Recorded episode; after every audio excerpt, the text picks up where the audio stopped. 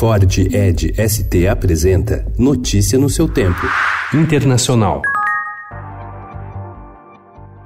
Narcotraficante mexicano El Chapo é condenado à prisão perpétua nos Estados Unidos. O ex-chefão do cartel de Sinaloa, acusado de traficar 12 bilhões de dólares em drogas e de vários outros crimes, também recebeu uma pena adicional de 30 anos e uma multa bilionária. Ele reclamou que o julgamento não foi justo e criticou o juiz.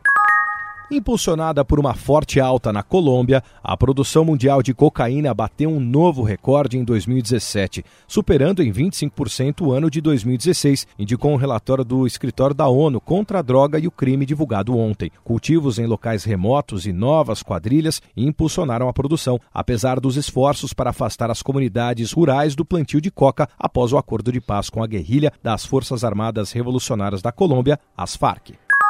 A Odebrecht admitiu que pagou cerca de 3 bilhões de reais de propina em 12 países entre 2001 e 2016. Os subornos foram pagos em troca da participação da empreiteira em pelo menos 100 projetos e obras públicas. O escândalo afetou a elite política do Peru, mas vem sendo praticamente ignorado em outros países da América Latina.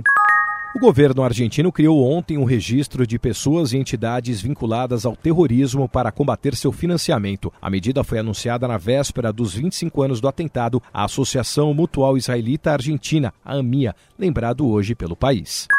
A Catedral de Notre Dame esteve mais perto de ser totalmente destruída do que o informado pelas autoridades, segundo reportagem do jornal The New York Times, que afirma ter tido acesso a diversos depoimentos e documentos sobre o incêndio. O jornal diz que a coragem dos bombeiros, especialmente durante a terceira e a quarta hora da operação para controlar o fogo, permitiu que o monumento de 850 anos fosse salvo. Notícia no seu tempo. É um oferecimento de Ford Edge ST, o SUV que que coloca performance na sua rotina até na hora de você se informar.